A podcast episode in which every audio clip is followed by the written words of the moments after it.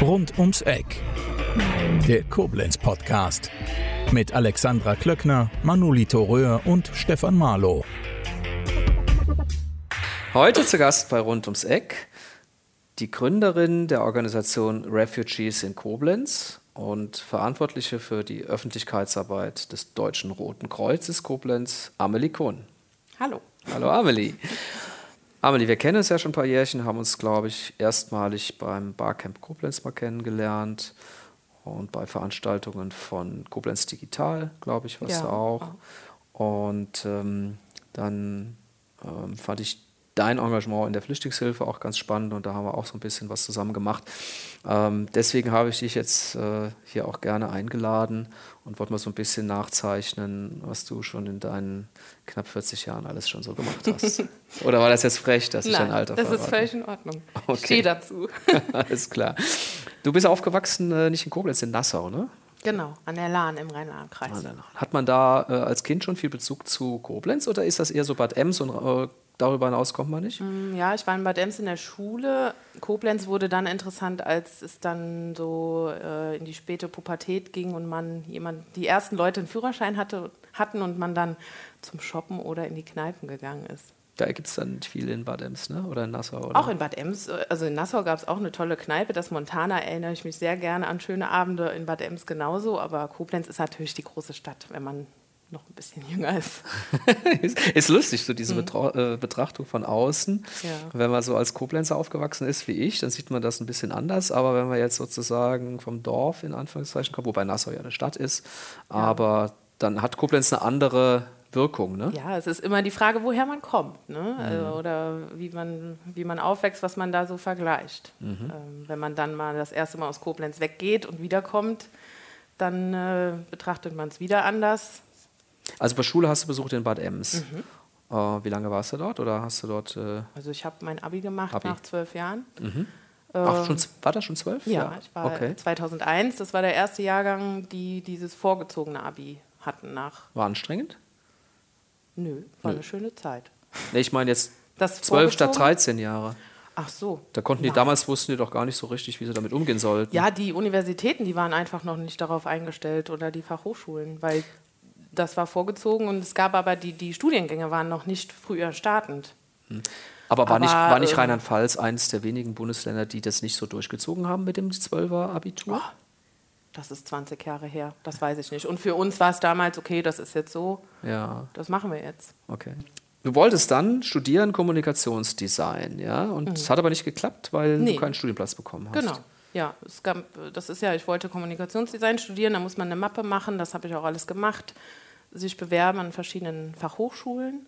Ähm, Aufnahmetests auch teilweise eingeladen worden zu und ja. Was macht denn ein Kommunikationsdesigner so überwiegend? Also mein Ziel war es mit dem Studium dann Grafik, äh, Grafikerin zu werden in einer Werbeagentur. Das hatte ja mein Vater und mein Opa schon gemacht und äh, nach dem Abitur war mir klar, dass ich das dann studiere, so wie es auch mein Vater äh, gemacht hat als Diplom-Grafikdesigner nannte sich das damals und das war der Weg, den ich auch gehen wollte. Und dann hast du gedacht, wenn das nicht klappt, mache ich mal eine Ausbildung. Genau. Dann musste ein Plan B her und ähm, habe dann eine wirklich tolle Ausbildung genießen dürfen bei einer leider nicht mehr existierenden Agentur in Koblenz. Wie heißt Muck, Muck, Muck und Morgenstern. Ah, mhm, okay. Der Tom Moog, der war so mein Mentor. Ähm, bis heute klingen seine Worte nach. Also gute Gestaltung, Weißraum, Ordnung, Kontrast, Reduktion. Das waren so die drei. Da hat er sogar ein Buch drüber geschrieben. Mhm. Ähm, das war für mich genau der richtige Weg. Also dieser Praxisbezug, dieses Arbeiten im Team ähm, mit Leuten, die es wirklich gut können, ähm, auch das Arbeiten, das Handwerk eigentlich am Computer, das zu lernen, die Kreativität, glaube ich, ja, ich glaube, man kann Kreativität ein Stück weit lernen, erlernen durch Techniken, aber da habe ich, glaube ich, ganz gute Gene mhm. mitbekommen insofern.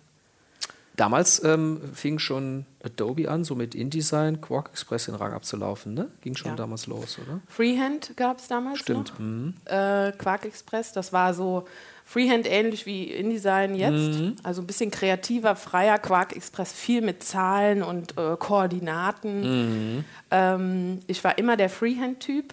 Mhm.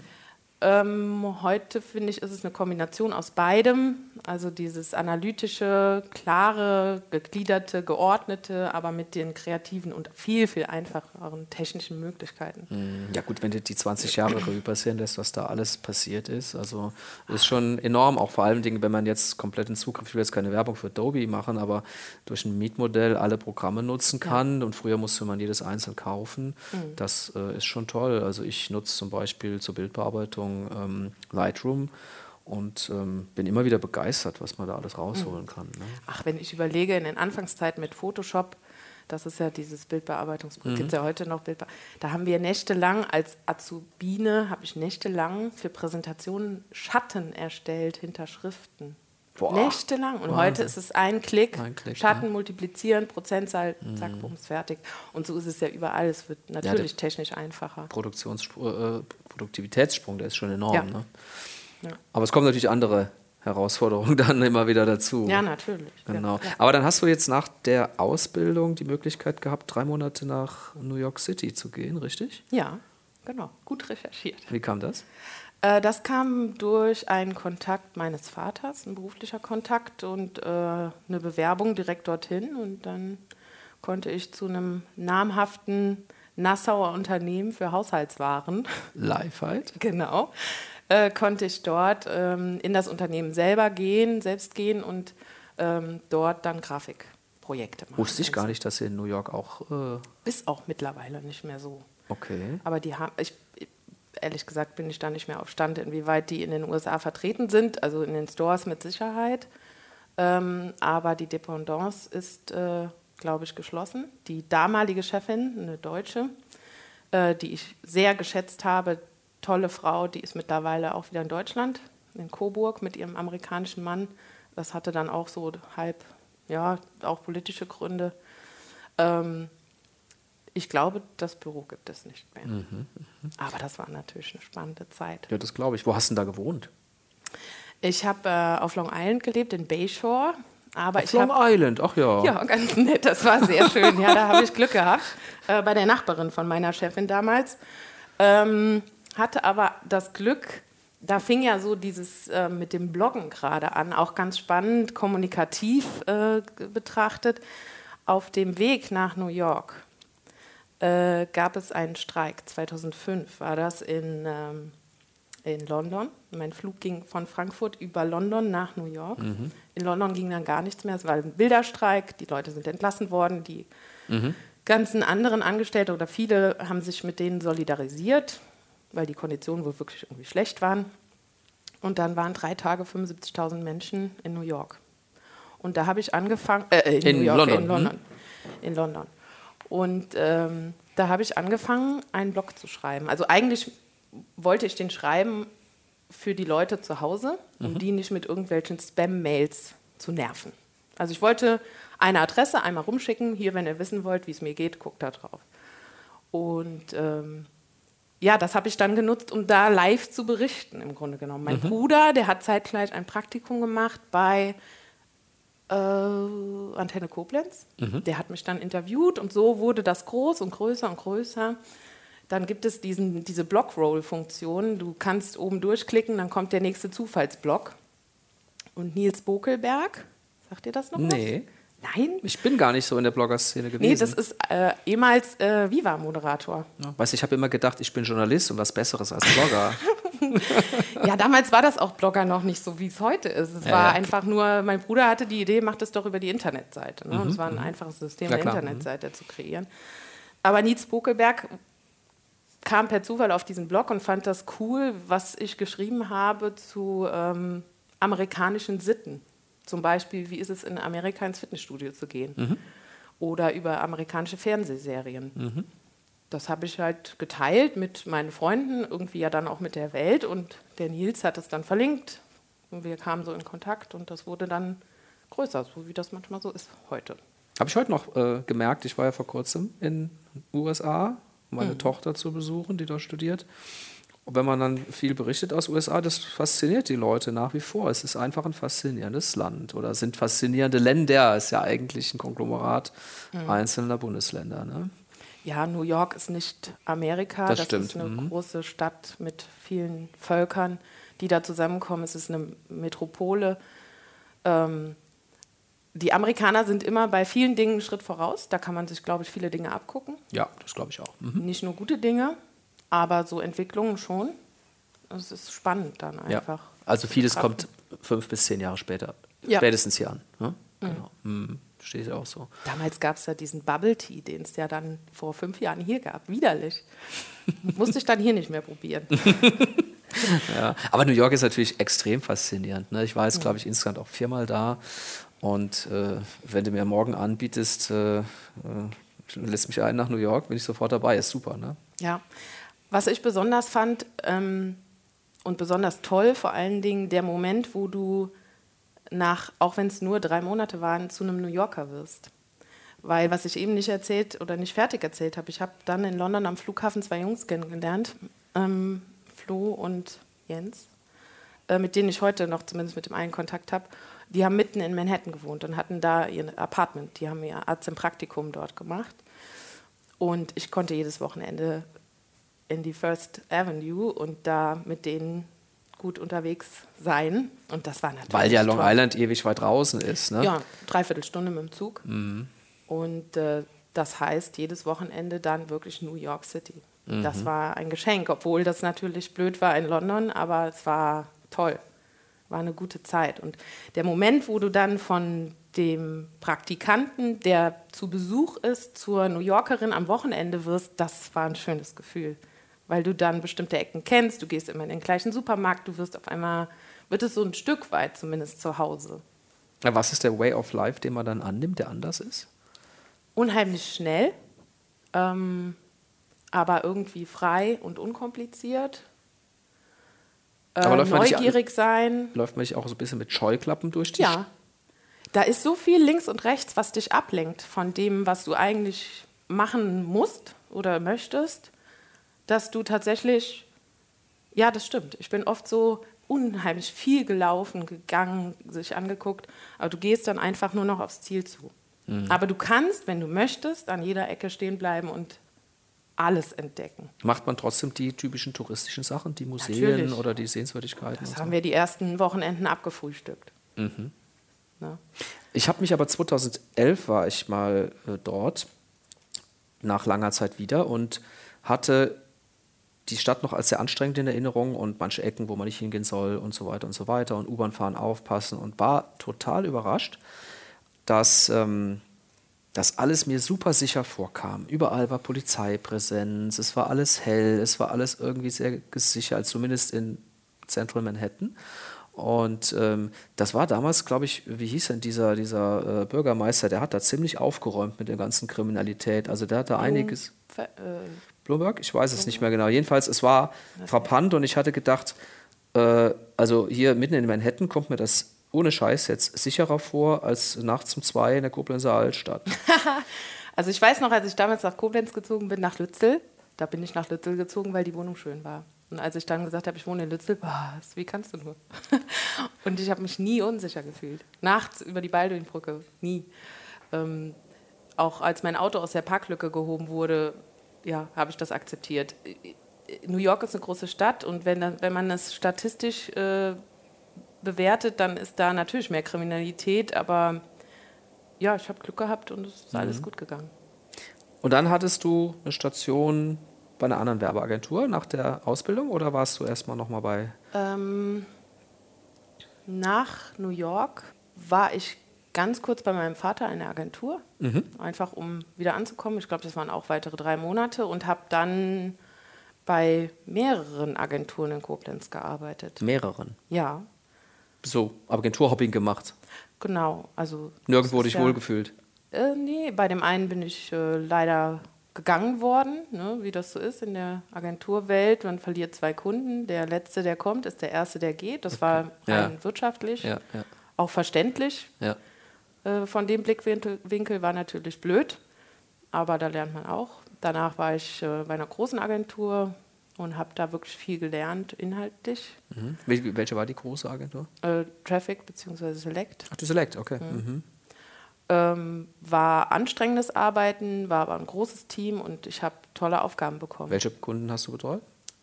Viele, also eigentlich fast nur Beauty-Kunden. Juvena, Marlies Müller, Mhm, Chloe, Job. Ja, Douglas gab es noch, das Genau. war ja so der große Kunde. Richtig. Ähm, Mhm. Herwig-Preis ist da regelmäßig nach New York gedüst. Ne? Ja.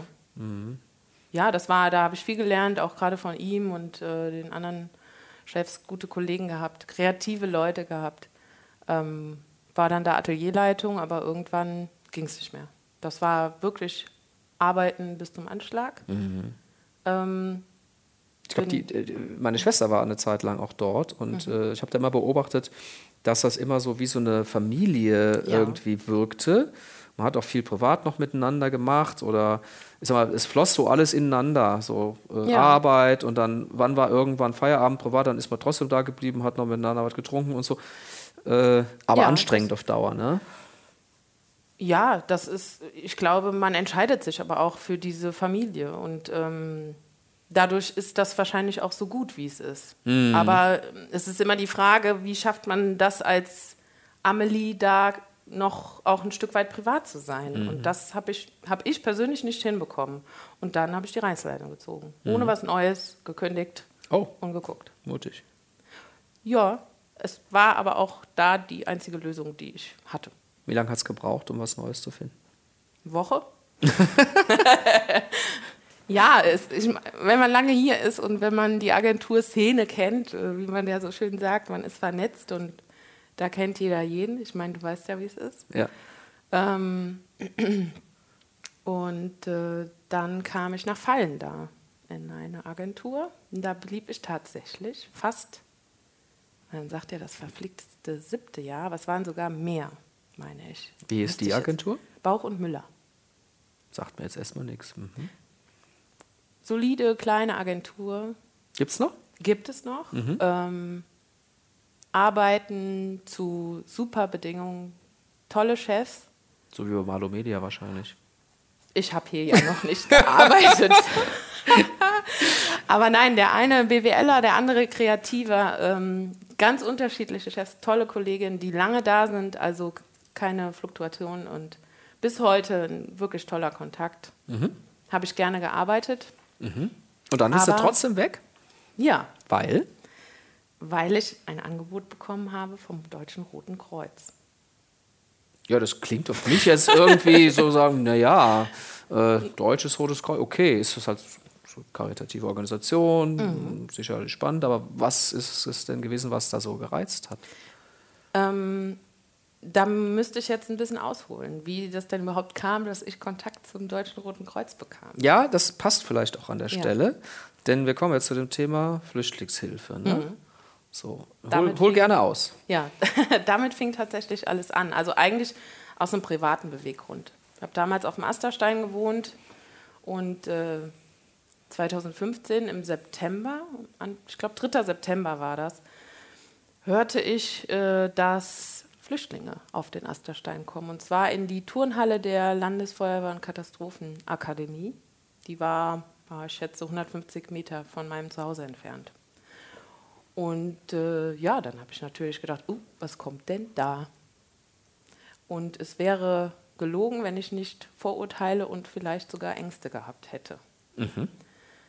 Ähm, weil es gab so viel Gerede in Deutschland, auf der ganzen Welt über diesen Flüchtlingsstrom und diese Einzelpersonen und was denn da kommt und wer ist das denn und woher kommen die denn, wie sind die denn, was machen die denn? Aber es ist ja immer eine Frage, was man dann daraus macht.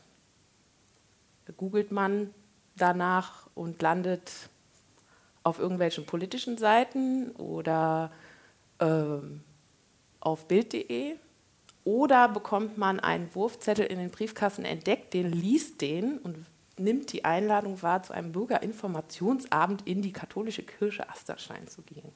Dafür habe ich mich entschieden, weil ich dachte, ich brauche mal Informationen aus erster Hand. Von denen, die es wirklich wissen. Das empfand ich als eine Quelle, die gesichert scheint, so wie man das ja heute so sagt. Und dann saß ich da mit einem ehemaligen Kollegen von Select ähm, und habe gesagt, boah, Joachim, ich muss jetzt was fragen. Ich muss, also als dieser offizielle Teil, rum war, gab es eine Fragerunde. Ich muss was fragen. Ich muss fragen, wie ich da jetzt, das muss doch jetzt losgehen. Wir müssen doch was machen. Mhm. Und äh, guckte den Joachim an und der sagte mir, ja, dann mach. Da ich sagte, ja, wie? Was, was soll ich fragen? Ich habe so tausend Fragen. Und sagte, das, das und das. Und dann habe ich mich auf, hingestellt, bekam das Mikro und fragte das, das und das. Was waren denn die Fragen? Ja, ja nicht im Detail, aber so vom, vom, was hat dich interessiert, was wolltest du wissen? Was können wir tun? Mhm. Wann geht das hier los? Und wo gibt es hier die Informationen auch nach diesem Abend? Mhm. Und dann kam so diese Standardantwort, äh, ja, da melden Sie sich doch bitte per Mail am nächsten Tag bei der Person X vom Deutschen Roten Kreuz. Die gibt Ihnen die Antwort. Mhm. Da ist die ungeduldige Amelie nach Hause gegangen und hat eine Mail geschrieben und hat die Infos bekommen. Und als gelernte Grafikerin und unglaublich ungeduldiger Mensch habe ich gesagt, gut, das muss jetzt alles irgendwie schneller gehen. Ich mache jetzt ein Logo und ich mache jetzt eine Facebook-Seite und schreibe alle Infos, die ich finde, für mich und so meine Freundinnen und so wie damals mit dem Blog mit New York schreibe ich auf eine Seite. Ohne Paywall, simple, kurze Sätze, nicht irgendwie politische Hintergründe recherchiert, sondern einfach Fakten, kurz und knapp. Aber die echten Dinge, die passieren. Und das nicht erst über tausend Prozesse abgestimmt, sondern das, was ich mitbekommen habe. So wie eigentlich auch Journalismus funktionieren sollte. Das beschreiben, was da ist. Ja, aber in einer Schnelligkeit, die es braucht, weil wir haben es ja immer noch mit ungeduldigen weiteren Bürgern zu tun. Und ich hatte Angst, dass die Situation im Stadtteil letzten Endes unruhig wird. Und das wollte ich nicht. Mhm. Ähm, Warum hast du das eigentlich Refugees in Koblenz genannt und nicht Flüchtlinge? Gute Frage. Ich glaube, ich wollte ähm, das auch vielleicht ein Stück weit für die mitmachen.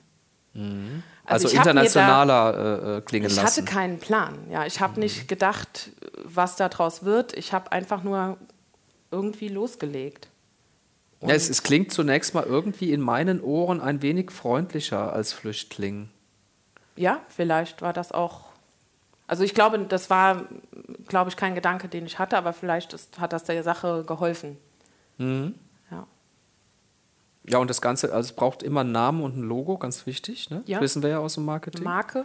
Genau. Die ist es ja tatsächlich dann auch geworden. Richtig, ja. Ich habe nie das Logo verändert, ich habe nie den Header verändert, ich habe nie den Namen verändert.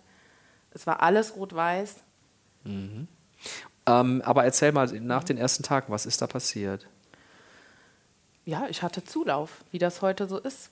Mhm. Plötzlich kommt dieser Zulauf und die Leute, es findet auf einmal Kommunikation statt, untereinander, miteinander. Es kommen Fragen. Ich konnte die an die, es entsteht ein Netzwerk. Mhm. Ich konnte die Personen, die ich dann kennengelernt habe, fragen. Ich konnte Dinge kanalisieren. Es mhm. kamen Anfragen, es kamen Angebote, also Firmen hier, Fruchtfuchs in Koblenz, ganz lieber äh, Typ, genau, mhm. Matthias. Der hat gesagt, hier ist, äh, brauchen die Obst. Mhm. Ähm, und dann habe ich gesagt, ja, muss ich mal fragen. Keine Ahnung. Das Deutsche Rote Kreuz hat sich ja darum gekümmert, dass die versorgt werden. Es haben ja viele in der Zeit auch den Drang gespürt zu helfen, so wie das ja. jetzt auch im Ahrtal wieder zu beobachten ist. Mhm. Mir ging das teilweise auch so. Ich habe, glaube ich, im Juni oder Juli 2015, noch bevor jetzt so das richtig losging mit der Flüchtlingswelle, bevor jetzt die, sagen wir mal, ganz vielen Menschen gekommen sind, ähm, da gab es ja das Thema schon und da gab es den runden Tisch an der katholischen Kirche in Gülz unter anderem. Mhm. Ja, das war so das Nächste. Hier in Wenigen gab es noch nichts. Mhm. Dann habe ich mich da auch mal erkundigt, was machen die, kann man da helfen, bin da auch mal hin. Und da waren halt Leute von Freifunk da, die mhm. haben. Ganz, ganz wichtige ja, Helfer. In ganz. Freifunk mhm. haben, muss man erklären. Das, sind, ähm, das ist eine Organisation, die versucht, ähm, möglichst vielen Leuten freien Zugang zum Internet zu mhm. ermöglichen, die es auch vielleicht nicht unbedingt bezahlen können. Funktioniert oft so, dass Leute ihre Internetanschlüsse mit anderen teilen und weil das rechtlich schwierig ist oder zumindest damals war, Stichwort Haftung, wenn dann aus dem Internetanschluss heraus irgendwas gemacht worden ist, haben die sozusagen das Signal umgeleitet über Länder, wo das dann juristisch nicht mehr problematisch war. Ähm, man ist dann sozusagen virtuell in Norwegen ins Netz gegangen statt in Deutschland. Ja? Und mhm. sowas haben die dort angeboten. Und ich hatte dann auch mal zwei Jahre lang so einen Internetanschluss für so ein Flüchtlingsquartier dann auch gesponsert, weil, und das war wieder lustig, äh, die Kirche das zwar kanalisieren wollte und das Angebot auch gut fand, aber die rechtliche Verantwortung mhm. wollte sie nicht. Ja, da sind wir wieder beim Thema, wenn, das, wenn man als Privater etwas macht, dann ist es manchmal einfacher. Mhm. Und auch dann schneller. Und das war mein Vorteil. Mhm. Ich musste es nicht mit einer Redaktionsleitung abstimmen, ich mhm. musste es nicht mit der Institutionsleitung abstimmen, sondern ich habe sauber recherchiert und habe es dann auf meine Seite gestellt. Weil ich bin dafür verantwortlich. Ich habe eine Impressumspflicht und ich bin dafür verantwortlich, was dort steht. Ich kann mir vorstellen, dass das dann sehr schnell sehr zeitaufwendig wurde, oder? Oh ja. Jede freie Minute. Ähm, der Toilettengang, mit Handy. Mhm, ja. Mhm, mhm, äh, und ich habe das am Anfang komplett alleine gemacht. Tag und Nacht. Ja, Wahnsinn. Ja. Aber es war so sinnvoll mhm. und so wichtig für auch Koblenz. Mhm. Und es wurde ja auch gut angenommen. Die Resonanz war gut. Und ja. die Lage hat sich beruhigt. Ich konnte, glaube ich, viele Leute ein Stück weit aufklären, äh, Ängste nehmen, ihnen die Möglichkeit geben, mitzumachen. Ja, das Thema gerade jetzt auch im Ahrtal ja ungebundene Helfer. So der Helfer-Shuttle, super Projekt, ja. auch privat entstanden. Klar. Mhm. Liebe ähm, Grüße an, an Marc und Thomas an der Stelle. Ja.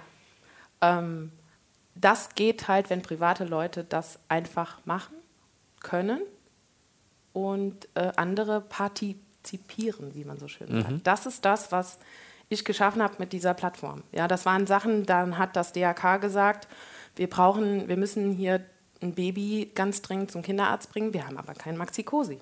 Alles klar, kein Problem. Post 30 Minuten, wirklich. Das ist das, was ich mir noch immer äh, wieder, was mir immer wieder einfällt. 30 Minuten später vier Maxikosis zum Camp geliefert. Ja, gar kein Aufwand. Wahnsinn.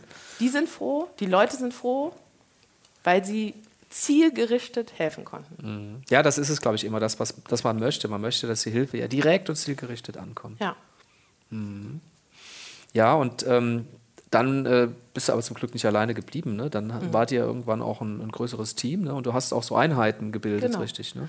Ja, wir waren so ja, an die 40 Leute und äh, jeder, das ist, glaube ich, ganz wichtig, wenn man so ein Ehrenamt macht.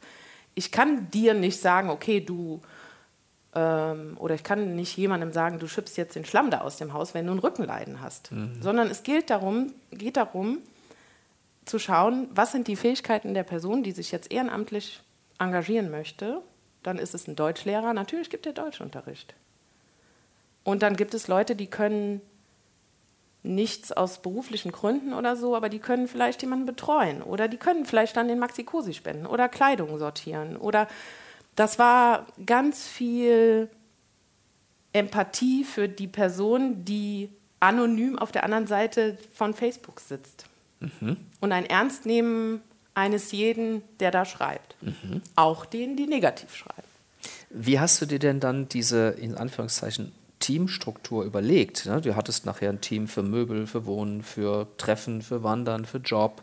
Ja. Ähm, hast du da sozusagen ein komplett neues Organisationstalent in dir entdeckt oder warst du vorher schon so strukturiert und hast das immer so analytisch betrachtet? Also ich glaube, Strukturiertheit und Organisationstalent, das habe ich einfach, aber das hat sich so geformt.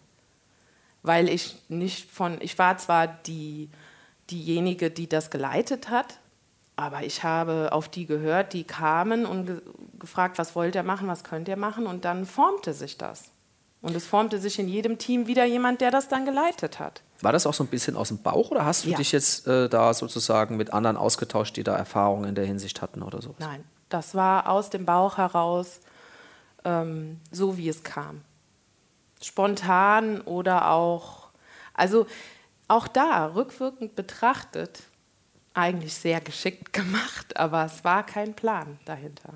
Mich hat ja zum Beispiel ähm, damals ähm, der Christoph Wolf angesprochen, der war ja auch mhm. ein Teil von eurem Team, ob ich ähm, der Nariman, mhm. eine Syrerin, ein Praktikum ermöglichen kann, was sie so brauchte für das berufliche Weiterkommen. Sie hatte ja auch mit Grafik zu tun in Syrien und ähm, muss ganz ehrlich sagen, ich hätte sicherlich, wäre ich gar nicht auf die Idee gekommen, jemand äh, sozusagen, ähm, der geflüchtet ist, jetzt ein Praktikum bei mir anzubieten, wenn ich da nicht aktiv nachgefragt worden wäre. Und dann war es so, dass ich es im Team zur Diskussion gestellt habe und merkte dann so ein bisschen Vorbehalte, die ich mhm. gar nicht so kanalisieren konnte. Das war aber einfach nur so ein bisschen, ähm, wie soll man sagen, ähm, Unwissen und ein bisschen Unsicherheit auch. Äh, was können wir jetzt mit demjenigen irgendwie machen? Wie ist die Sprachbarriere und so weiter? Und die war erstaunlich niedrig zum Glück. Das war eigentlich für mich die Bedingung, weil wenn man gar nicht sich verständigen kann und sprechen der eine oder andere spricht hier Englisch, aber wenn das dann auch nicht geht, dann ist es ganz schwer. Ähm, und dann hat das sehr gut funktioniert. Ähm, da gibt es heute noch Kontakt äh, von ihr zu den Mitarbeitern zum Teil, zu mir persönlich jetzt nicht mehr, aber ähm, war für viele, glaube ich, eine sehr positive Erfahrung mhm. und hat auch, glaube ich, dazu beigetragen, dass der ein oder andere das ganze Flüchtlingsthema nochmal mit anderen Augen gesehen hat, weil es plötzlich ein Gesicht hatte. Mhm.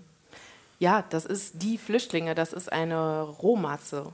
Ähm, es war immer auch ein Instrument von mir, echte Geschichten zu erzählen. Aber dann nicht verschönt oder nicht nur die positiven Dinge, sondern ehrlich. Und es war immer so, also ich hatte auch Anfragen von Leuten, die das kritisch gesehen haben und die habe ich dann auch mal eingeladen mitzukommen, damit die sich ihre eigene Meinung bilden dürfen damit sie nicht darauf angewiesen sind, auf Seiten zu gelangen, wo sie vielleicht Mist lesen. Mhm. Es ist wichtig, Leute an die Hand zu nehmen, die Sorgen, Ängste, Nöte ernst zu nehmen, ein Gespräch zu führen und sie dann zu konfrontieren. Das ist im Grunde genommen so wie ähm, Kinder erziehen. Wie sollen die wissen, wie eine Fleischwurst schmeckt, wenn sie es nicht mal probieren? Mhm. Oder das erste Mal Brokkoli. Da kannst du denen viel erzählen, dass der total super schmeckt. Aber sie müssen es testen. Würdest du denn sagen, dass du das Projekt so ohne extrem großes Störfeuer über die Bühne bringen konntest? Weil es ist ja doch ein sehr konfliktgeladenes Thema gewesen und es, ich würde sagen, wenn das heute nochmal wäre, wäre es wahrscheinlich schwieriger, weil die Situation doch noch aufgeheizter ist, insgesamt vielleicht auch durch Corona, als vielleicht damals, obwohl das Thema sehr polarisiert hat.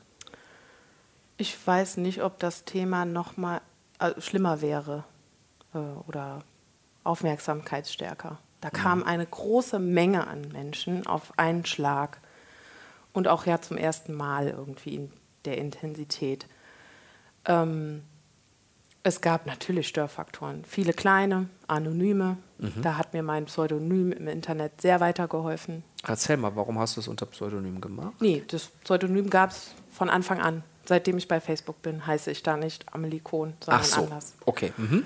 Aber das heißt, wenn jemand auf mich dann irgendwie geschossen hat, dann immer auf jemand Unbekannten. Mhm. Und ich fand das sehr interessant zu beobachten, wie man mit geschickter Kommunikation und Aufklärung diese Leute eigentlich für die gute Sache gewinnen kann. Das hat bei fast allen funktioniert, selbst bei den größten Widersachern. Ehrlich? Ja. Gib mal ein Beispiel. Äh, es schreibt jemand wirklich das Abartigste so, ah, das sind doch alles Idioten, die wollen, kommen ja nur hier hin, um Frauen wie dich zu piep. Okay. So. Und natürlich könnte ich dann in der gleichen Lautstärke und mit den gleichen Schimpfwörtern reagieren, aber erstens ist das überhaupt nicht mein Niveau und zweitens bringt es gar nichts. Schweigen ist auch falsch, weil dann geilen die sich daran auf, dass sie keine Widerworte bekommen, weil sie es ein Stück weit, glaube ich, auch erwarten. Sie erwarten dann von der Masse der Gutmenschen, die dann ja auch manchmal übers Ziel hinausschießen mit ihren Gegenargumenten, eben genau das. Du benutzt hm? den Begriff Gutmensch jetzt aber nicht im oft negativ äh, konnotierten Sinne, sondern du äh, sagst es jetzt neutral. Nee, das war jetzt tatsächlich ein bisschen negativ, okay. weil die, die Gutmenschen, so wie sie negativ betrachtet werden, ja.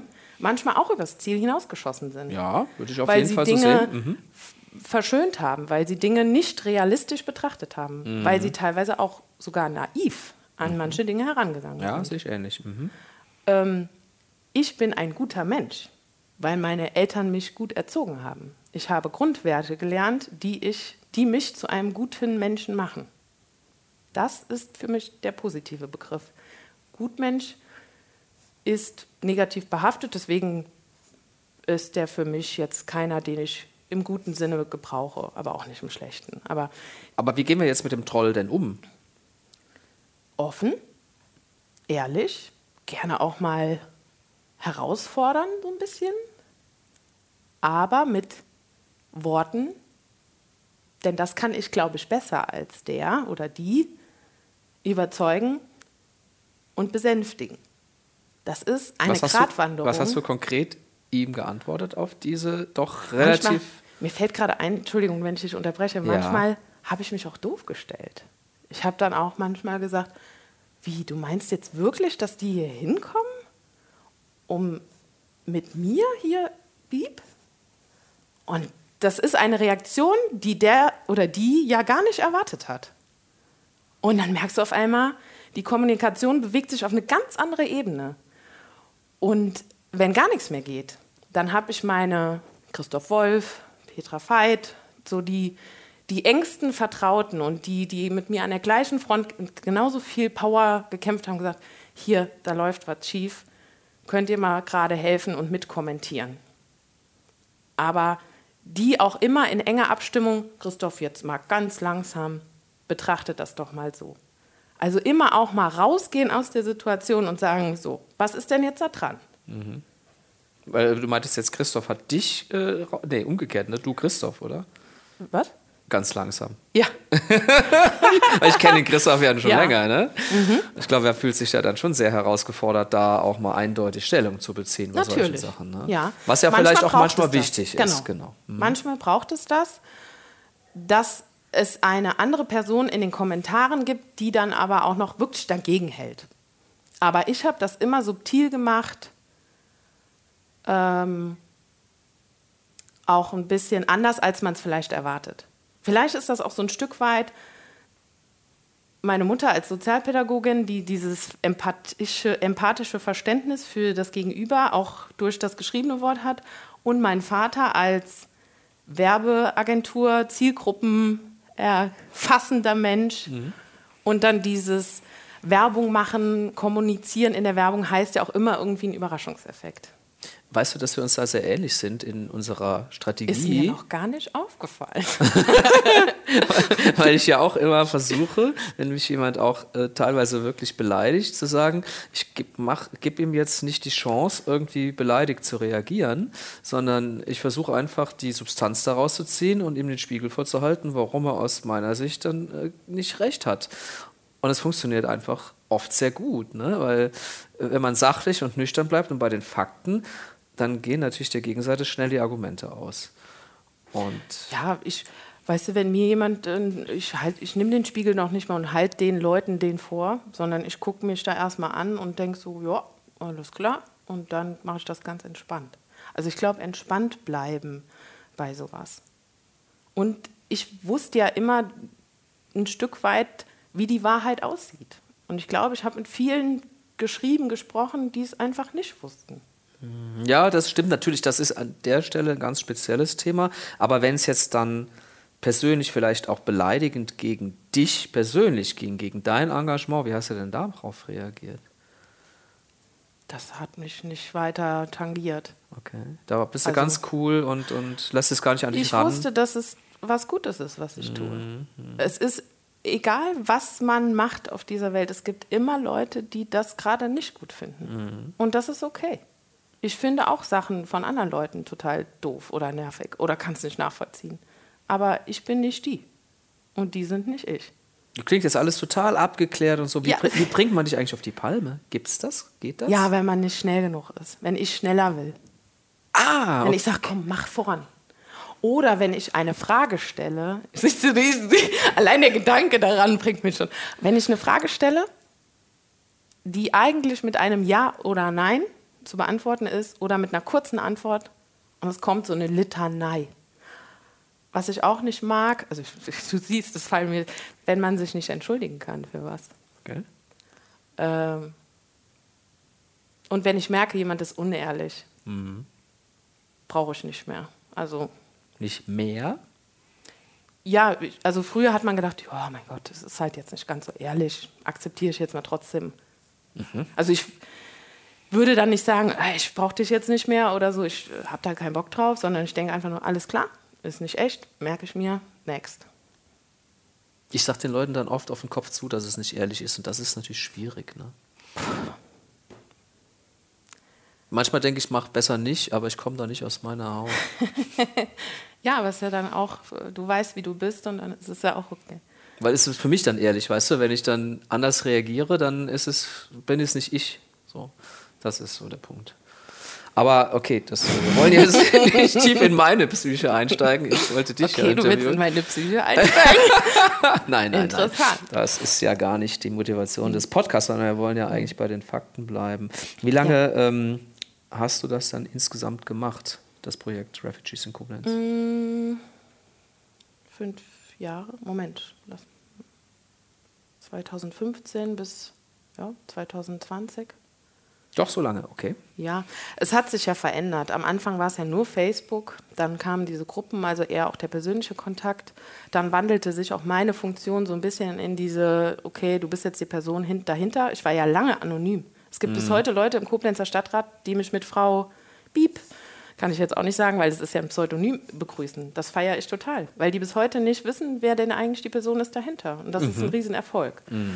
Ähm, aber genauso wie die Nariman zu dir kam, sind die Flüchtlinge, und das war ja eigentlich, oder das muss das Ziel sein, auch in Zukunft, dass es eben nicht mehr Flüchtlinge sind, sondern Personen, die hier hinkommen, aus welcher Motivation auch immer, die dann zu, also eigentlich die Personen bleiben und ihren Weg finden. Es gab damals eine App, die hieß Ankommen und darum ging es. Ankommen. Und dann irgendwann nur noch Amelie oder Stefan sein und den Weg suchen, den man sich wünscht. Würdest du sagen, für die überwiegende Zahl der Personen, die du da jetzt bewusst kennengelernt, betreut hast, oder ihr als Team, ist das auch gelungen? Die, also im Gegensatz zu meinem Team, die sich ja äh, face-to-face gekümmert haben um die Einzelnen, die betreut haben, hatte ich ja das gar nicht, sondern ich habe das ja immer von oben Okay. Mhm, dirigiert. mhm, mhm. Die, die ich, denen die ich geholfen habe, auch über eine lange Zeit, die sind alle angekommen. Zu denen habe ich auch noch Kontakt. Allerdings sehr, sehr wenig. Da muss man aber dann auch wieder sagen, das ist auch ein Credo von mir, investiere nur so viel in eine andere Person, Flüchtling hin oder her, wie diese Person selber auch bereit ist, für sich zu tun. So dieser liberale Gedanke. Es gibt in Deutschland, in einem guten, demokratischen Land, viele, viele Möglichkeiten. Und es gilt dann, die Chancen, die man hier bekommt, zu nutzen. Wenn man das nicht schafft aus gesundheitlichen Gründen, aus Trauma, Traumagründen. Ja? Ich meine, man kann nicht von Leuten erwarten, die gerade aus dem Krieg kommen, okay, Praktikum, Ausbildung und so weiter und so fort. Aber es gibt Chancen und die gilt es zu nutzen. Man kann sich Hilfe holen, es gibt Hilfe, viel Hilfe und es gibt Unterstützung, wenn man offen ist. Man muss die Sprache lernen. Das ist eine Erwartungshaltung, die hatte ich persönlich schon, also an jeden von den Flüchtlingen, egal welcher Nation. Und für mich ist das größte Geschenk zu sehen, dass die mich und andere nicht mehr brauchen, sondern weil sie einfach jetzt hier leben. Aber auch die aus, Leute aus deinem Team werden dir ja gespiegelt haben, wo läuft es gut, wo ist es vielleicht mal nicht so gelungen. Also da kannst du ja schon eine Bilanz ziehen. Ja, wir haben, also das habe ich auch von meinem Team verlangt, dass die sich von Leuten distanzieren, die sie ausnutzen, die sie beleidigen, die sie nicht gut behandeln. Insofern ist es, sind die geblieben, um die man sich kümmert. Da sind manche von gescheitert, manche nicht. Ich würde sagen, 80 Prozent von denen, die wir lang, lange begleitet haben, sind angekommen. Sind manche zurück, mussten in ein anderes Land, nach Italien zum Beispiel. Ähm, viele sind, haben, verhe- sind äh, verheiratet mittlerweile, haben sogar ein Kind bekommen. Ich bin letztens äh, durch die Stadt gefahren mit dem Auto mit meinem Freund und neben mir fuhr auf einmal ein Bus vor und ich gucke nach links und da saß dann der Abraham als Busfahrer drin. Da habe ich auf der Hohenzollernstraße mal ein Tränchen verdrückt, weil es war immer sein Traum, Busfahrer zu werden. Und ich habe ihn bis zu seiner Bewerbung begleitet und habe dann aber ihn eigentlich nicht mehr gesehen. Er hat halt auch auf dem Asterstein gewohnt, deswegen war das manchmal so. Und dann sehe ich diesen Erfolg. Toll. Das ist super. Das macht, das, das ist der Lohn, den man dann noch hat. Aber es ist wichtig, dass der das jetzt alleine macht. Mhm. Auch für sein Selbstbewusstsein. Na klar, na klar. Aber das Ganze war ja dann auch sehr schnell in der Wahrnehmung der Öffentlichkeit und gab ja auch die eine oder andere Auszeichnung dafür, für das Projekt. Hast du die eigentlich persönlich bekommen? Wurde die immer an Amelie Kohn verliehen oder an das Projekt? Unterschiedlich. Ähm, ich, es war, also ich habe das immer empfunden eigentlich als Projekt. Es gab, äh, ich glaube, den Digitalpreis 4.0 vom Land Rheinland-Pfalz, also von Malu Dreier, der da steht Amelie Kohn. Mhm. Weil ich aber auch zum allerersten Mal, das war schon so gegen Ende des Projektes mhm. hin, ähm, das Konzept, was es ja eigentlich gar nicht von Anfang an gab, mal niedergeschrieben habe. Okay. Und das war verbunden mit einer natürlichen Person. Witzigerweise hat mein Bruder den Preis dann in Empfang genommen, weil ich einfach nicht konnte. Achso, zeitlich, terminlich. Ja, ja, ich weiß nicht, was da war, aber ja. der ist dann eingefahren. Aha, aha. Und dieses Konzept, das du niedergeschrieben hast, ist das für jeden zugänglich? Nein. okay, soweit gehst du nicht. Ich, es hat noch nie jemand danach gefragt, ob ah, er es mal haben könnte. Okay. Also wenn jetzt einer kommt, nehmen wir mal an, wir kriegen doch noch mal, was ich ja befürchte und glaube, vielleicht äh, eine ähnliche Welle oder auch keine so Welle, aber es kommt noch mal so weit, dass wir eine ähnliche Hilfsbereitschaft noch mal brauchen. Dann kann man schon kommen und sagen, Herr Amli, wie hast du das damals gemacht? Ich würde mir das auch anschauen und würde das vielleicht machen wollen, weil, kommen wir auch gleich zu, du wirst ja Koblenz verloren gehen. Ne? Mhm.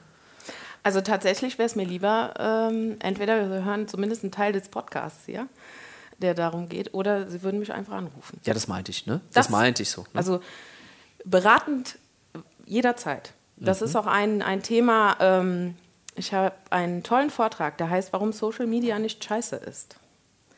Den habe ich schon oft gehalten, ähm, in verschiedensten Situationen, weil viele sagen ja immer, ah, Social Media ist scheiße. Mhm. Das machen doch eh, das ist doch viel zu, viel zu alt für, das machen doch nur noch die Alten, also so oder so. Ähm, Wird Facebook immer vorgeworfen. Ne? Stimmt aber eigentlich gar nicht. man kann tolle Thema. Sachen damit mhm. machen mhm. und man kann Kommunikation kanalisieren. Mhm. Man kann damit auch manipulieren. Ja, leider. Und ja. ähm, man kann eine breite Masse erreichen und die informieren. Das ist egal in welcher Situation, die in irgendeiner Weise besonders ist, meiner Meinung nach unabdingbar, Social Media zu nutzen. Ja, das würde ich genau wie du sehen, weil äh, es ist nun mal da, es geht nicht mehr weg, wird von ganz vielen Menschen genutzt und einfach, es wird immer zu Ereignissen, über die man spricht, Informationen auf Social Media geben. Und wenn man das dann kanalisieren möchte und nicht in die falsche Richtung laufen möchte, muss man das A beobachten und B wahrscheinlich auch eigene Informationen da reingeben. Ja, ich würde mir wünschen, dass Institutionen, ich meine, viele machen es ja schon, aber auch Institutionen wie jetzt das Deutsche Rote Kreuz oder eine Kreisverwaltung mhm. oder ein Landkreis, Bad mhm. Neuenahr-Ahrweiler zum Beispiel, mhm. oder eine ADD im, am Ahrtal, dass die sagen, alles klar, hier muss jetzt alles hin, was geht und wir müssen professionell Kommunikation über diese Medien betreiben. Das würde ich mir wünschen. ich hätte jetzt sogar äh, naiv, wie ich bin, gedacht, so eine ADD macht sowas. Nee, ne? Ähm, eine ADD hat die Möglichkeit, das zu machen. da kommen wir jetzt zu einem weiteren Punkt, den äh, ja auch mein, meine letzten Jahre so ein bisschen, äh, der in den letzten Jahren so ein bisschen wichtiger wurde. Ähm, es gibt eine Landesfacheinheit, PUMA, für Presse- und Medienarbeit ein ehrenamtliches Team, die sich darauf spezialisiert haben, ähm, Presse- und Medienarbeit in Krise, Katastrophe, Notfall zu übernehmen. Puma, habe ja. ich noch nie gehört. Ja, ne? also habe ich jetzt gleich ein Bild im Kopf, was irgendwie mit Presse zu tun hat. Nein, aber ähm, klar, äh, klingt einleuchtend, dass das enorm wichtig ist. Mhm. Und das ist neu? Gab es das vorher nicht? Das gibt es seit wurde nach 2011 der großen Bombe in Koblenz gegründet, dieses Team. Große Bombe? Äh, Bombenentschärfung. Mhm. Ja, genau. Bombenentschärfung. Und der Evakuierung dazu wurde das gegründet, weil man da gemerkt hat, wir brauchen Kommunikationsinstrumente. Mhm.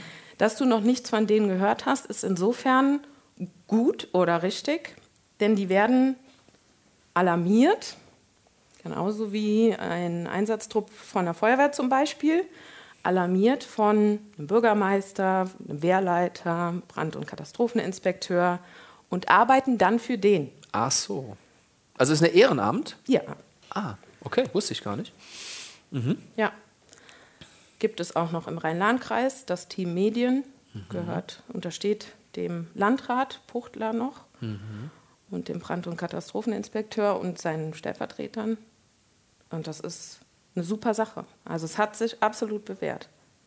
Ist das auch so ein bisschen dein Schwerpunkt jetzt beim Deutschen Roten Kreuz gewesen, diese Art von Kommunikation? Oder Es ein ist- Aspekt? Es ist ein Aspekt, aber auch mein Liebster, weil ich das sehr, sehr gerne gemacht habe. Und auch dafür gemacht bin, in stressigen Situationen ruhig zu bleiben.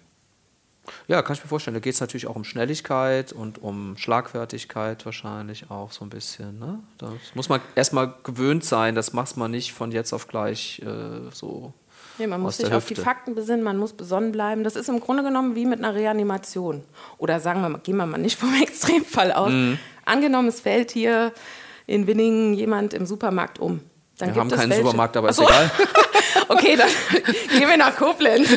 Angenommen, da fällt jemand um. Dann gibt es die Sorte von Leuten, das ist völlig, das ist menschlich. Es gibt die Sorte von Leuten, die, oh, was passiert hier gerade? Mhm. Können überhaupt nicht, nichts tun. Die sind wie gelähmt, obwohl Mhm. es vielleicht nur eine kleine Kopfplatzwunde sind, ist. Und es gibt Leute, die sagen, alles klar, 112, Mhm. Druckverband, Und bleiben dann cool und wissen, was zu tun ist. Mhm. Mhm. Okay. Im Übrigen auch so eine Selbstverpflichtung jetzt hier öffentlich an mich. Ich äh, bin seit Jahren dabei, dringend nochmal wieder meine Erste-Hilfe-Kenntnisse aufzufrischen. Und schieb Mhm. ich- das immer vor mir weg oder habe immer irgendeine Ausrede, das gerade Mhm. mal nicht zu tun. Also, was ist denn da aus deiner Beobachtung? Gut, jetzt wirst du fürs Deutsche Rote Kreuz werben, aber äh, was, ist denn, was ist denn das Beste? Was macht man denn idealerweise, um da regelmäßig dabei zu sein und dann wirklich auch in so einer Situation cool zu bleiben und zu helfen? Also tatsächlich ist es auch so, dass die Qualität vom Deutschen Roten Kreuz in, in diesen Erste-Hilfe-Kursen auch äh, am Mhm. Ist- besten ist. Ist ja, naja, gut. Aber auf jeden Nein, Fall unbestritten also, gut ist. Okay. Ja, nein, es ist wie immer, dann, wenn man es braucht, sagt man sich, oh, hätte ich doch. Genau. Mhm. Da geht es dir wie sehr vielen anders, äh, anderen auch. Im Flugzeug hatte ich jetzt so eine Situation. Und neben mir kippt einer um und den hat aber auch jemand festgehalten. Dann lag der auf dem Boden und dann war ich am Überlegen, was machst du jetzt? Versuchst du Seitenlage oder so? Oder wenn ich halt schnell nach vorne und habe den Steward gerufen, der natürlich das konnte. Aber wenn jetzt eben keiner in der Nähe ist und du bist auf dich alleine gestellt, dann fängst also dann wäre ich nervös. Ja, da würde ich dich jetzt fragen, wann macht man denn die stabile Seitenlage? Aber wenn man das Gefühl hat, dass derjenige keine Luft mehr bekommt, nee? Okay. Stabile La Seitenlage macht man dann, wenn es noch etwas zum Stabilisieren gibt. Das ist so der, die Eselsbrücke. Das heißt, du hast noch einen Puls, du hast noch eine Atmung. Und sonst muss man reanimieren, oder? genau. Siehst du mal, ja. 30 zu 2 übrigens, um mal ein bisschen Inhalt noch reinzubringen. Wir können ja noch was anhängen. Ich, du, ich gebe dir das Mikro und du darfst im Prinzip noch eine Viertelstunde erzählen. Ja, wäre auch mal was. Ne? Ja, ja in der Tat. Also, Life-Saving-Podcast. Ja, ja, warum nicht? Nein, in der Tat, es ist irgendwie, gibt es immer Ausflüchte. Äh, wenn man sich das jetzt nicht aufschreibt, ich schreibe mir das jetzt tatsächlich auf, dass ich mir da irgendwie einen Termin Anfang Januar oder so machen und, und dann. Ja, wir sind da tatsächlich echt ausgebucht, weil Ach. es ist viel wegen Corona nicht Ach, erlaubt gewesen. Ja. Die ganzen Führerschein-Neulinge, Okay. äh, Neulinge, die mussten warten. Ähm, Mir sagte neulich jemand, man kann sowas auch für die Firma buchen, dass jemand Ja. kommt Genau. und den Mitarbeitern komplett das auch so zeigt. Das fände ich auch eine super Idee. ist auch, also ich- möchte jetzt wirklich keine Werbung Mhm. fürs Rote Kreuz machen, sondern für die Sache an sich. Ähm, das ist ja eine Aufgabe, die jeder eigentlich ohne weiteres äh, mal erledigen kann. Mhm. So ein bisschen Erste Hilfe. Da lernt man jetzt, wir gehen ja jetzt nicht nur von Reanimation. Nein, nein, nein, klar. Aber da da muss Ähm. ja die Befähigung zu haben, ne? Also, oder zumindest das Dürfen. Nein, du darfst, jeder darf Erste Hilfe leisten. Nein, aber das, zu, das beizubringen oder das Ach zu demonstrieren, natürlich. so als, als, Das ein, als ein- Lehrperson. Genau. Ja, Das meinte ich. Du musst zertifiziert sein dafür. Genau. Ähm, Es machen viele. Viele haben das jetzt als Weihnachtsfeier auch schon mal gemacht. Oder Mhm. wir bieten auch gut Geschenkgutscheine für Führerschein-Neulinge. Oder ich finde das, mein Vater hat mir mal vom ADAC ein Sicherheitsfahrtraining geschenkt. Das habe ich auch mal gemacht. Mhm. Super Sache. Warum dann nicht mal einen Erste-Hilfe-Kurs nach? Wie Wobei lange auch- ist dein Führerschein her? ja, ich habe mit 18 einen Führerschein gemacht, ich bin jetzt 54. Ne? So. Ja. Und ich glaube, seitdem hat sich auch noch mal viel getan. Mit Sicherheit. Aber im Fahrsicherheitstraining ist es auch so, einmal kannst du es machen, wird dir nicht viel bringen, musst es regelmäßig machen und wahrscheinlich gilt dir das Gleiche. Ja, ich, es gibt auch irgendeine Zahl, wie viel denn von dem Erste-Hilfe-Kurs über wie lange Zeit überhaupt im Gehirn bleibt. Mhm. Ähm, natürlich vergisst man Sachen. Aber so mhm. einfach es nochmal aufzufrischen, mhm. ist wie ein England-Urlaub für die Englischkenntnisse. Es mhm. macht einfach Sinn. Schön. Ja. Schönes Bild. ja. Frau des Wortes. Mhm. Okay. ja, ähm, so die, die, eine der schönsten Auszeichnungen, hast du zumindest mal gesagt, war die Möglichkeit, äh, Angela Merkel kennenzulernen. Ne? Mhm. Wie kam es wie kam's denn überhaupt dazu, dass, dass du die Möglichkeit hattest, äh, äh, Angela Merkel da zu sprechen? Ja, irgendwann kam eine E-Mail und man muss dazu sagen, viele E-Mails habe ich nicht bekommen, weil ich habe schon versucht, die gesamte Kommunikation zu Refugees in Koblenz über Facebook stattfinden zu lassen. Mhm. Und irgendwann kam eine E-Mail, ja, man hätte ganz gerne mal meine Adresse für eine Einladung von der Kanzlerin. da habe ich gedacht, was ist das denn für ein Scherzkeks? Kann man ja mal machen. Habe dann überlegt, was ist das für ein Ansinn? Warum macht man das? Und habe dann den, den E-Mail-Abbinder, also das, was hinter dem Ad kommt, mal gegoogelt. Das war irgendwie BKA, nee, das ist also irgendwas mit bundeskanzleramt.bund.de mhm. und habe gedacht, naja, das zu faken kriegt man bestimmt auch hin. Und es war aber ein Name, Herr Hoffmann, weiß ich noch wie heute, und eine Telefonnummer. Mhm, und auch da habe ich dann wieder gedacht, alles klar, rufe ich mal an. Und der Hoffmann, den gab es tatsächlich. Und der Hoffmann hat mir dann erstmal auf meine bohrende Frage, was das denn überhaupt soll und was denn da dran wäre und warum denn ich. Und also ich habe erstmal wieder versucht zu, zu erfragen, hat das denn wirklich einen Wahrheitsgehalt? Und das hat er mir erläutert. Also es gab ein Team, die tatsächlich auf Wunsch von Angela Merkel ähm, recherchiert haben, was gibt es für Flüchtlingshelfende in Deutschland. Und äh, dadurch, dass wir eine große Plattform waren, wurden wir dann für Rheinland-Pfalz gefunden und die haben äh, ich glaube, 100 Leute eingeladen. Also mhm. ich war ja nicht die Einzige. Ähm, ja, und das war dann tatsächlich so. Und ich habe dann meine Adresse gegeben und dann kam ein Brief mit Unterschrift von Angela Merkel mit geprägtem Bundesadler an. Und dann habe ich es geglaubt. Und dann habe ich überlegt, oh scheiße, was machst du? Wenn ich jetzt dahin fahre, was sagen meine 40 Leute? Mhm. Die wollen ja auch. Mhm. Und die haben genauso viel gearbeitet. Also habe ich es denen erstmal gesagt. Die haben gesagt, super, Amelie, ist doch toll, freu dich doch. Du hast doch damit begonnen, wir finden super fahr. Dann habe ich gedacht, gut, aber was mache ich mit den Leuten, die das Projekt ja ausgemacht haben, nämlich mit den Leuten, die die Maxikosis gespendet haben und, und, und, und. Dann habe ich ähm, die Stefanie Mersmann von der Rheinzeitung, hatte ich irgendwie einen Kontakt, ich weiß nicht, ob, ob die, nee, ich hatte dann einen Post gemacht, genau, ich habe mir was überlegt. Ich habe nämlich gesagt, alles klar, ich kann die zwar nicht alle mitnehmen, aber ich kann denen die Möglichkeit geben, Briefe, egal welcher Art, mitzunehmen und persönlich abzugeben. Mhm. Ist ja auch schon mal was. Mhm. Und darauf können die sich verlassen. Mhm. Und habe dann einen Post gepostet und habe gesagt, so, ich nehme euch mit nach Berlin. Koblenz Goes Berlin, glaube ich, hieß es. Und das hat Stefanie Mersmann gesehen, genau und von der Rheinzeitung. Und dann in der Rheinzeitung nochmal veröffentlicht? Oder? Ja, die hat dann angerufen und hat gesagt, oh, das ist aber cool, darüber will ich berichten. Dann mhm. haben wir uns getroffen bei mir zu Hause, wir haben ein Foto gemacht und äh, ja, dann habe ich eine riesengroße Postkarte von Koblenz lernt äh, mitgenommen und ein Paket. Ich habe gedacht, das wären mehr, aber ich habe doch ein Paket mit Briefen mitgenommen nach Berlin und habe natürlich, um sicherzustellen, dass das auch wirklich klappt, weil Frau Merkel wird ja einige äh, Briefe bekommen, habe ich den Herrn Hoffmann, zu dem ich ja einen sehr guten Kontakt dann ja hatte, äh, nochmal angerufen und gesagt, Herr Hoffmann, das und das habe ich vor, kriegen wir das irgendwie hin? Ja, gucken wir mal. Kann ich Ihnen nicht versprechen, aber gucken wir mal. So, und dann war der Tag, ich bin da hingefahren, war natürlich aufgeregt, schönes Kleid, schöne Haare, ordentlich zurechtgemacht, durch die Sicherheitsschleuse ins Bundeskanzleramt war ich vorher noch nie, kann man ja auch so besuchen. Und bei der Anmeldung habe ich meinen Namen gesehen auf der Liste und dahinter war ein Kreuz und ein Hoffmann. Und dann ging es schon los mit der Sonderbehandlung, muss man so sagen, denn es hieß, ja, warten Sie mal gerade, der Hoffmann holt Sie ab. Und dann habe ich den Herrn Hoffmann kennengelernt. Und der Hoffmann sagte dann, ja, Frau Kohn, Sie haben das ja mit den Briefen vorbereitet und ich kann Ihnen sagen, nach dem offiziellen Teil haben Sie die Möglichkeit, die persönlich zu übergeben. und dann war dieser offizielle Teil, das war wirklich beeindruckend, diese Aura, die die Frau da wirklich mit in den Raum bringt, wenn sie da. War das in diesem Art Plenarsaal oder wo habt ihr das gemacht? Nee, das war, ähm, da sind so Stufen, relativ Ja, kenne ich, Stufen ja. Die machen ja einmal im Jahr einen Tag der offenen Tür, da war ich mal. Ja. Mhm. Und auf den Stufen waren die Sitzbänke und unten war dann so eine Podiumsdiskussion. Mhm. Ähm, vor mir saß Steffen Seibert, also ganz toller Mann, äh, beeindruckend. Wie Mann der, oder äh, beruflich gesehen? Beruflich, ja, beruflich gesehen. Nein, wie der, wie der, mit welcher Fähigkeit der solche Konferenzen leiten kann, das finde ich toll. Wie wortgewandt und so. Ja, der hat ja auch sehr viel Lob bekommen, nachdem er jetzt ausgeschieden ja. ist für seine langjährige Tätigkeit. Zu Recht. Schon, ja. War auch ganz interessant, weil er saß so wirklich vor mir, also einen Platz weiter rechts, wie interessant, wie, die, wie der Blickkontakt zwischen Merkel und Die verstanden sich nachher sehr gut, ja. Ja, wie sie hat manche Fakten ähm, also Zahlen genannt und hat sich per Augenkontakt sich das bestätigen lassen. Cool. Oder mal so nicken. Das war.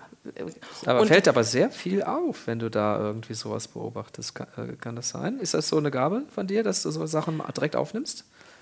Äh, Menschen beobachten, ja, mache ich gerne. Und ja, so Details fallen einem dann auf. Weil ich kann mir vorstellen, du bist auch ein bisschen aufgeregt gewesen, dass du dann noch den Blick für diese Details hast. Das naja, das ist ja im Grunde genommen so, als würde man eine Talkshow sehen. Da habe ich ja keine Funktion. Ich sitze mm. da als Zuschauer. Mm. Und dann ja. habe ich Zeit zu betrachten. Okay. Ja. Mhm, mh. Und ähm, ja, und danach verließ sie den Raum und der Hoffmann, der auch vor mir saß, hat mir dann ein Zeichen gegeben und hat gesagt, komm, komm, komm, also kommen Sie, kommen Sie. Und dann bin ich dem hinterher gedackelt und hinter der Frau Merkel. Und die blieb dann stehen, genau in der Mitte vom Bundeskanzleramt. Da treffen sich so zwei Gänge. Und dann stand sie da, so klein. Ich bin ja 1,80, ich hatte hohe Schuhe an und sie ganz winzig irgendwie. Und dann habe ich ihr die Karte aus Koblenz und die Post aus Koblenz übergeben. Und dann ist auch ein schönes Foto entstanden. Ähm, eins der wenigen, die tatsächlich in meinem Arbeitszimmer hängen. Mhm. Habt ihr überhaupt noch äh, zwei, drei Worte miteinander ja, gesprochen? Zwei, drei. Also es waren das ist ja immer so die Frage, wie lang das dann ist. Das ja. waren zwei Minuten mhm. vielleicht. Mhm. Aber man merkt, glaube ich, also ich hatte immer den Eindruck, wenn ich solche Veranstaltungen mal beobachten konnte, vielleicht nicht im Fernsehen, sondern so live, dass sie ernsthaft interessiert ja. war. Also nicht nur so floskelmäßig und äh, brav gefragt hat, sondern Sie hat sich zugewandt dann ja. auch, ne? So. Ja, doch, das war auch, Altmaier war auch dabei, die waren in dem Thema drin, die waren natürlich informiert mhm. und die waren auch wirklich dankbar, weil sie genau wussten, wie viel das Ehrenamt denn in dieser Zeit geleistet hat. Mhm. Es ist, ohne das Ehrenamt sind viele Dinge in diesem Land nicht möglich.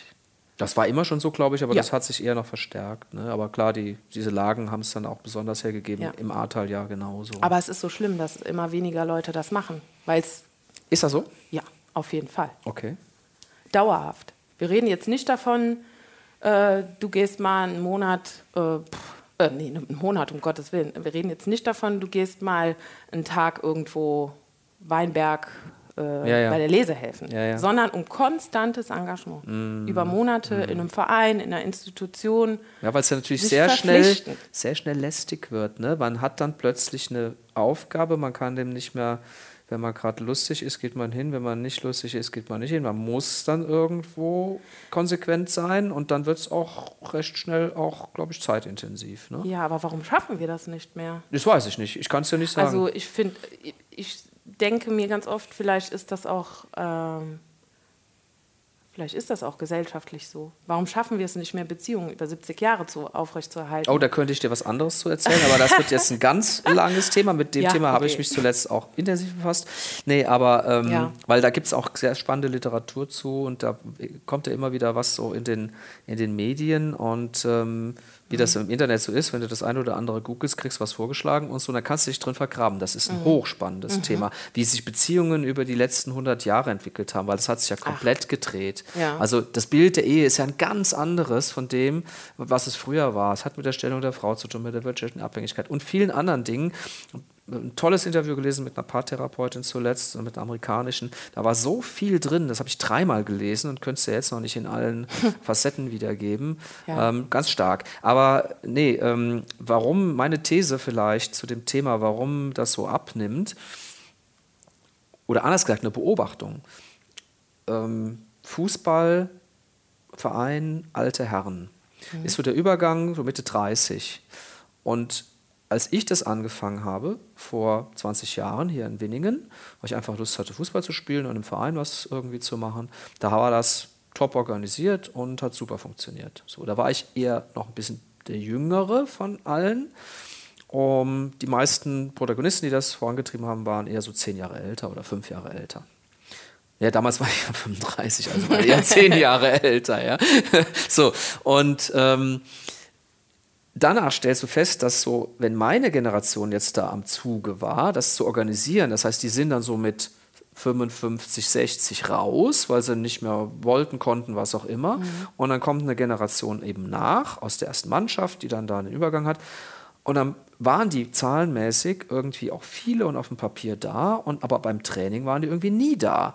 Oder wenn es ein Spiel am Wochenende gab, waren sie irgendwie auch nicht da. Mhm. Ähm, das ist eine Generation da so, die, ich weiß jetzt, wie die Generation das mit welchen Buchstaben die bezeichnet wird, ja, gibt es mhm. ja so verschiedene.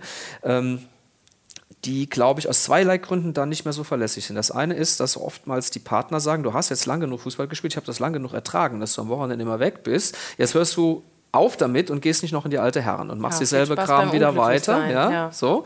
Ähm, ja, oder ne, das ist schon anstrengend als Partner, weil äh, immer Wochenende und oft ist Alkohol im Spiel und so weiter. Okay, okay. Ähm, ich will das nicht schlecht reden, Gottes Willen, aber das muss man auch zulassen wollen und gönnen können, sozusagen. Und mhm. die Rolle der Frau ist ja auch eine andere und äh, die Rolle des Mannes ist ja nun auch nicht mehr so patriarchalisch definiert, wie vielleicht früher der Fall war. Das ist das eine. Und das andere ist aber so eine Art ähm, Zuverlässigkeit und ich binde mich jetzt und verpflichte mich. Mhm. Ein gutes Beispiel ist, äh, WhatsApp ist die Pest für Trainingsorganisationen. Wenn morgens einer reinschreibt, heute Abend ist Training, wer macht denn mit? Dann fängt das große Taktieren an. Dann gucken viele erstmal, wie viel werden denn dabei sein? Auch wenn da nur 18, dann melde ich mich gar nicht erst an.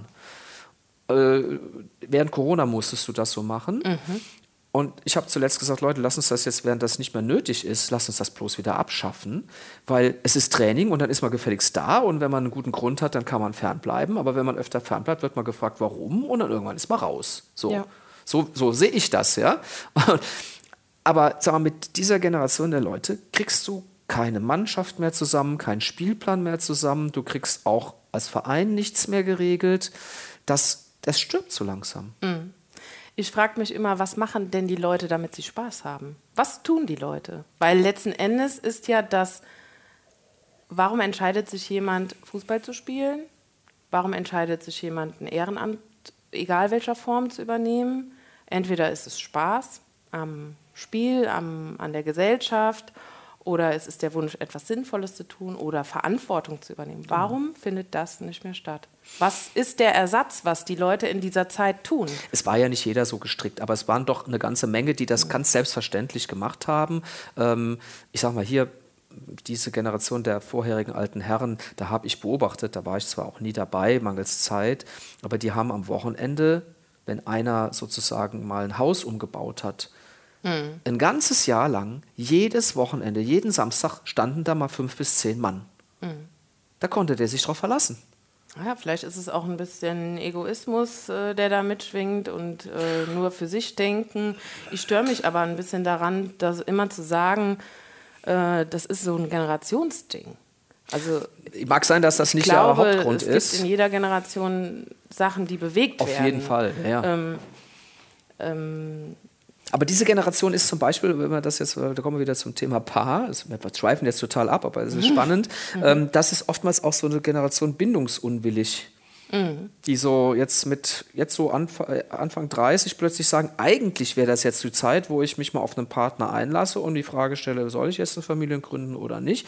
Und die meisten, und da sind wir uns hier äh, auch im Kollegenkreis, die etwa so ein bisschen alt sind wie ich oder einen Ticken jünger, die sagen, die beobachten das oft, dass die von ihrem Party Dasein nicht lassen wollen. Dass die nicht jetzt sagen, wir müssen jetzt mal einen Schritt weiter erwachsen werden. Wir können nicht jedes Wochenende Party machen, äh, trinken, äh, ewig äh, ausgehen, äh, Sonntag auspennen. Und äh, äh, weil die meisten wissen ja ganz klar, dieser Spaß ist spätestens dann vorbei, wenn mein Kind da ist. Wissen Sie das denn? Das ist ja die Frage.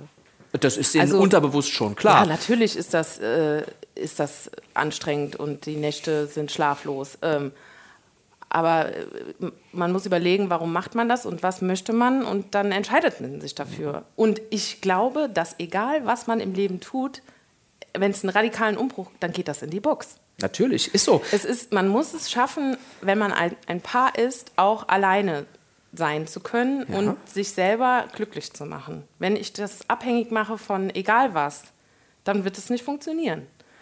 Und deswegen, warum kann man kein Kind bekommen und trotzdem noch Fußball spielen oder mit den Freundinnen und Mädelsabend? Das bin, muss man Bin ich auch der Meinung. Nein, es ist wahrscheinlich die Angst davor, dass es plötzlich jetzt irgendwie Verantwortung da ist, die das möglicherweise verhindert oder teilweise verhindert. Ja. Ne? Ähm, also das Leben ändert sich natürlich zwangsläufig schon ein wenig und dieses äh, ewig jung, ewig Spaß. Also ich würde mal sagen, so ein bisschen Richtung die Spaßgesellschaft, die irgendwie immer nur Spaß haben will und wenn es ernst wird, macht sie sich davon. Ja, auf der anderen Seite gibt es aber auch jetzt den Trend, wie viele von meinen Freundinnen fangen jetzt an und Kleingärtnern oder fangen an äh, zu stricken oder Kissen ja. mit Namen zu nähen. Da frage ich mich auch, was ist denn da passiert?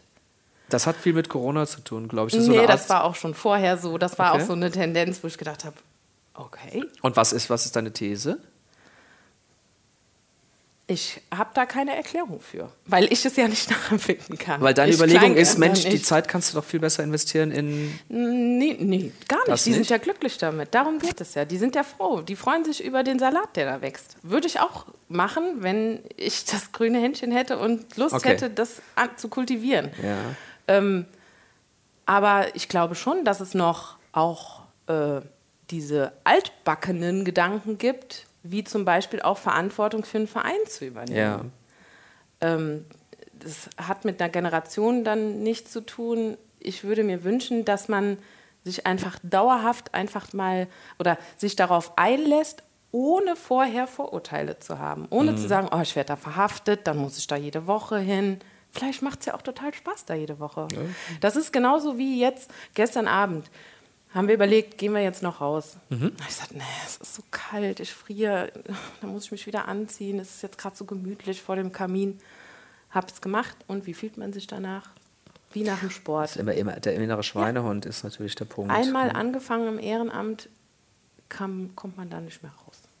Mhm. Und es mhm. ist auch gut so. Ja, das ist auch schön. Und wenn man das mhm. nicht mehr möchte, hört man auf.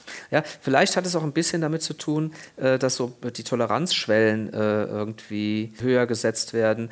Weil wenn ich ein Ehrenamt habe, dann muss ich mich auf viele Leute, wie du das beschrieben hast, ja auch einlassen, mhm. muss sozusagen empathisch sein und muss mir auch mal Dinge anhören, die mir vielleicht nicht so gefallen, muss versuchen auszugleichen und so weiter.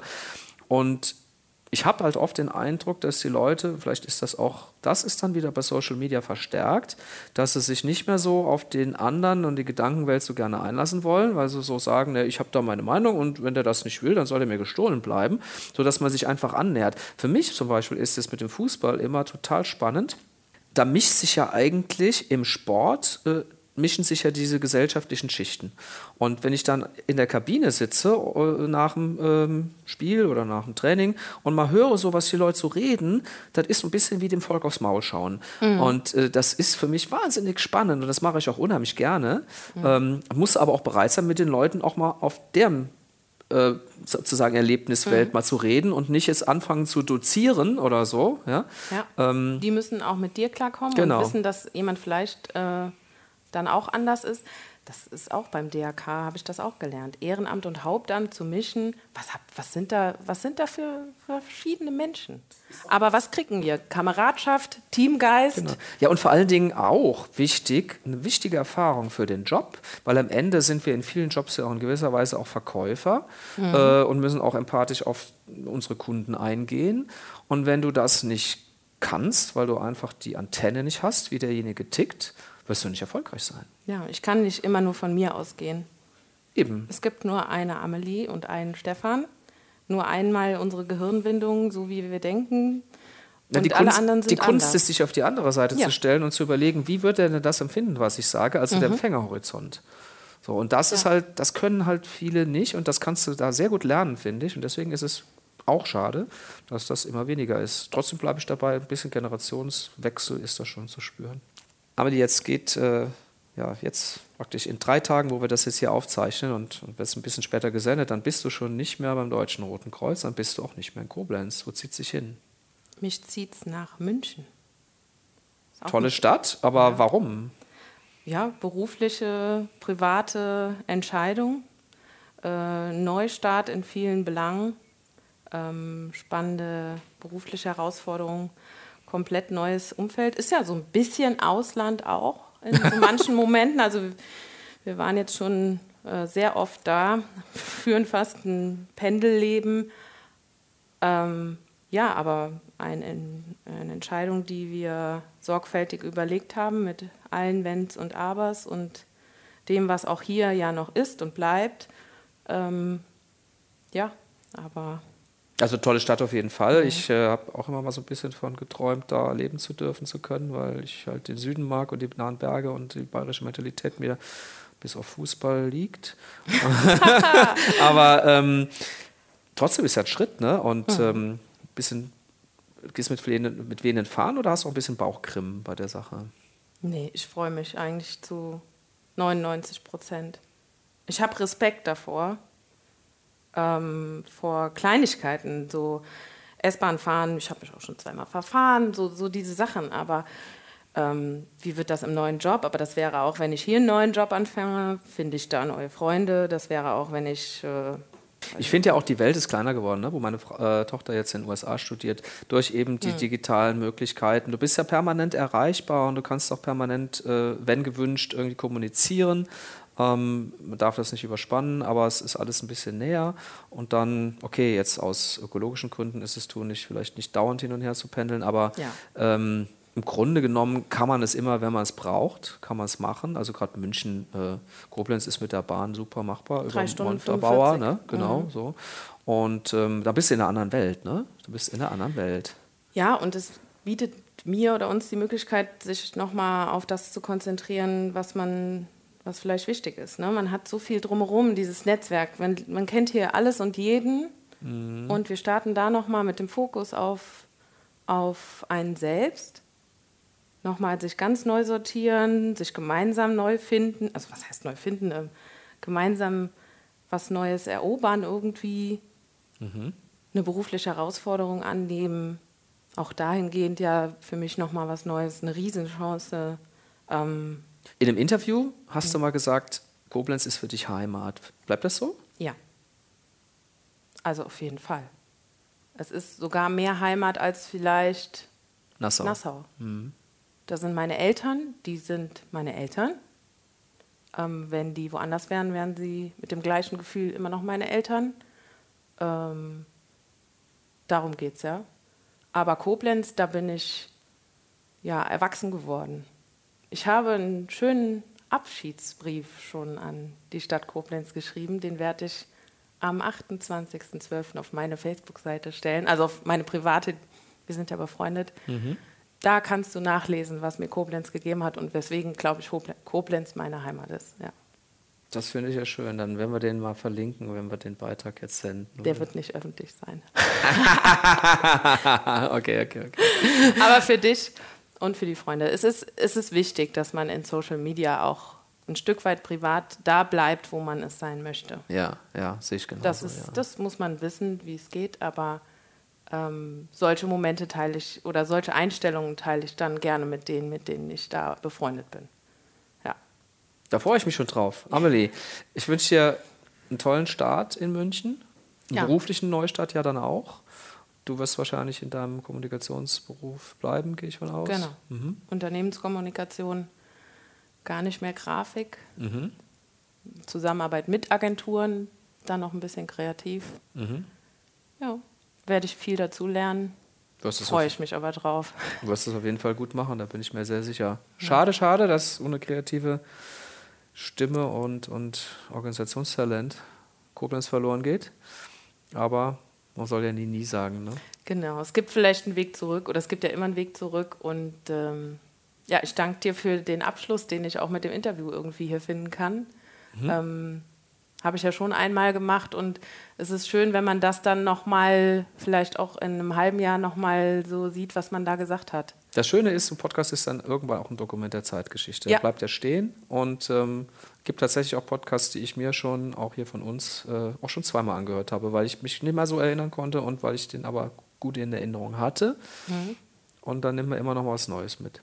Ja, es ist für mich wirklich wunderschön, auch mit dem Titel äh, im Namen, mit der Heimat. Das ist etwas, was äh, dann auch einen Abschluss ganz offiziell findet irgendwie. Nochmal so eine Zusammenfassung. Ich freue mich, dass du da gewesen bist, Amelie. Vielen Dank für deine Zeit. Danke für die Einladung. Tschüss.